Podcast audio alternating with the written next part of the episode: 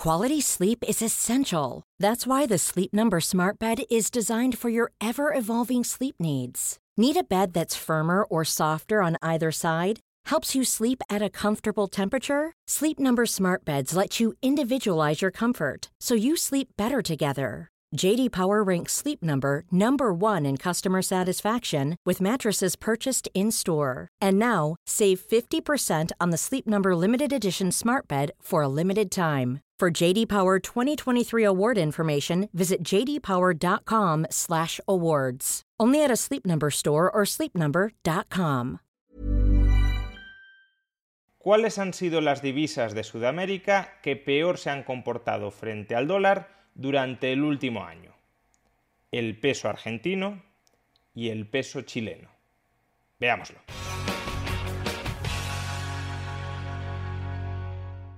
Durante el último medio año, la Reserva Federal de Estados Unidos ha empezado a subir los tipos de interés para contrarrestar la muy elevada inflación que está azotando el país después de haber sobreestimulado la economía durante 2020 y 2021 a través de una política fiscal y de una política monetaria muy agresivas.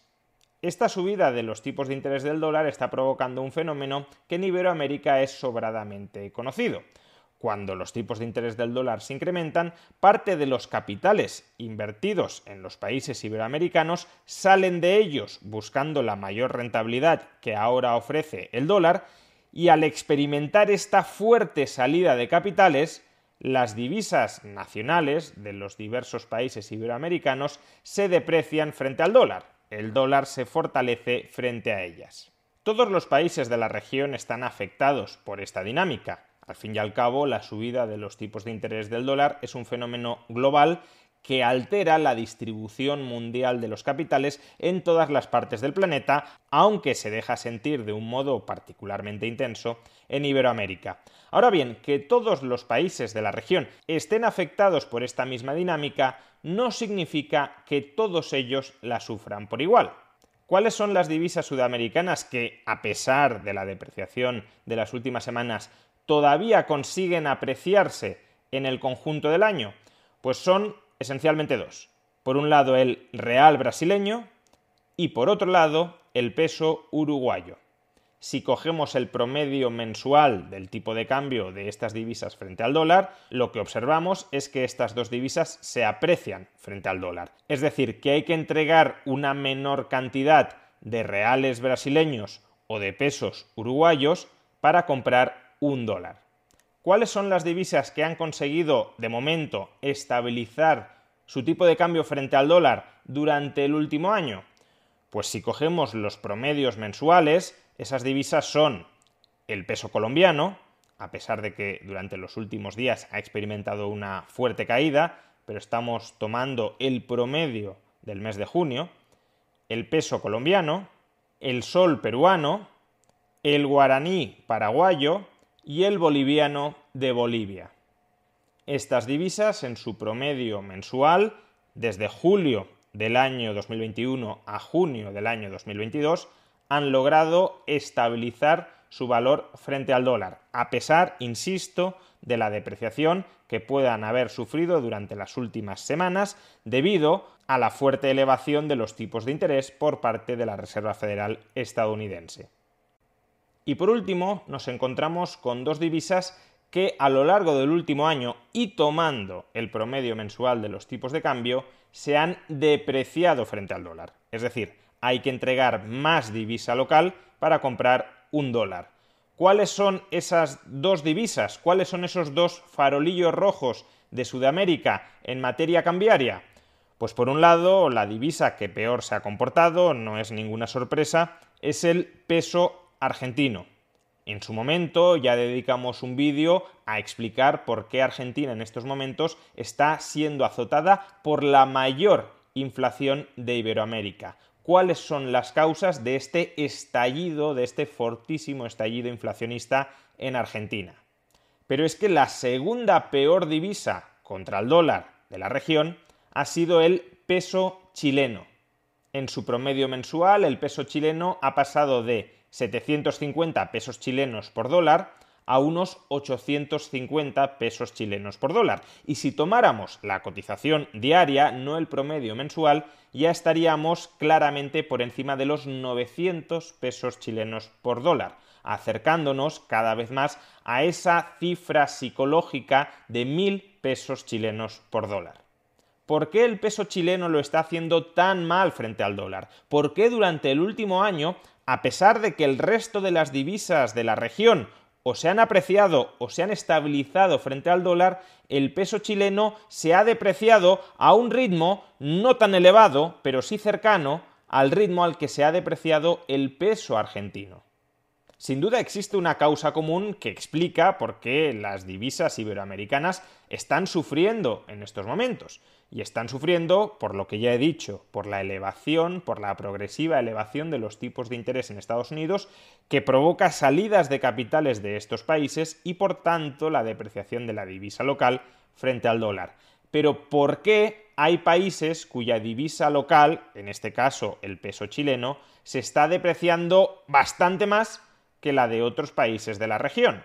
Pues en esencia, porque en años anteriores, en décadas anteriores, cuando Estados Unidos subía los tipos de interés y por tanto salían capitales de Chile forzando, empujando a una depreciación del peso, había inversores internacionales que observaban a Chile como una oportunidad para invertir y si el peso chileno se abarataba, esos inversores internacionales se lanzaban a entrar con sus capitales en Chile para aprovechar la oportunidad de inversión que suponía entrar con un peso más barato.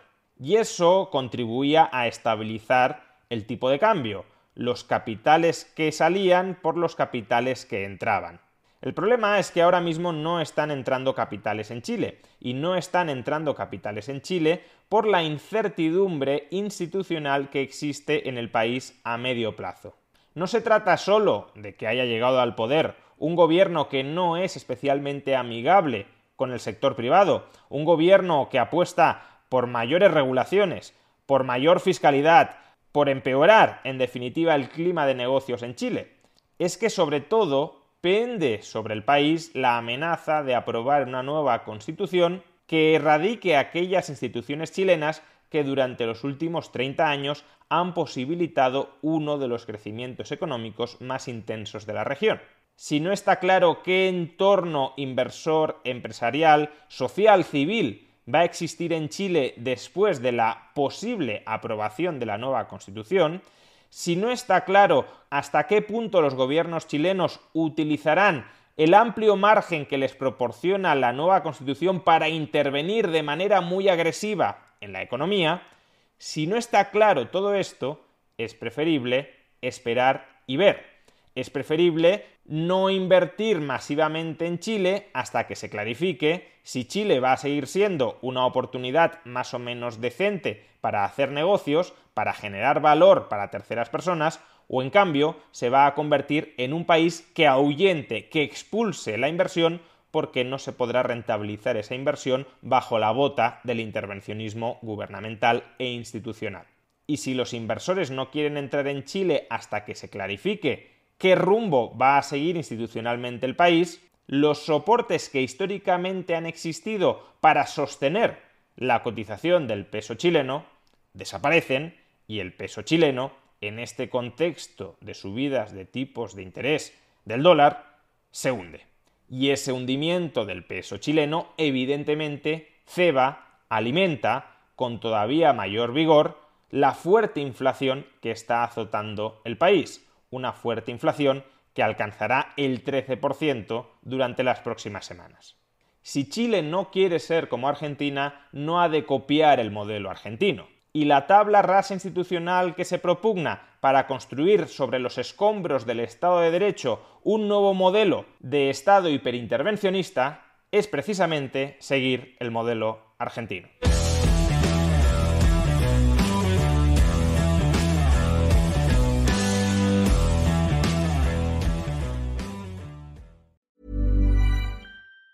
Planning for your next trip? Elevate your travel style with Quince. Quince has all the jet setting essentials you'll want for your next getaway, like European linen, premium luggage options, buttery soft Italian leather bags, and so much more And it's all priced at 50 to 80% less than similar brands. Plus, Quince only works with factories that use safe and ethical manufacturing practices. Pack your bags with high-quality essentials you'll be wearing for vacations to come with Quince. Go to quince.com slash trip for free shipping and 365-day returns.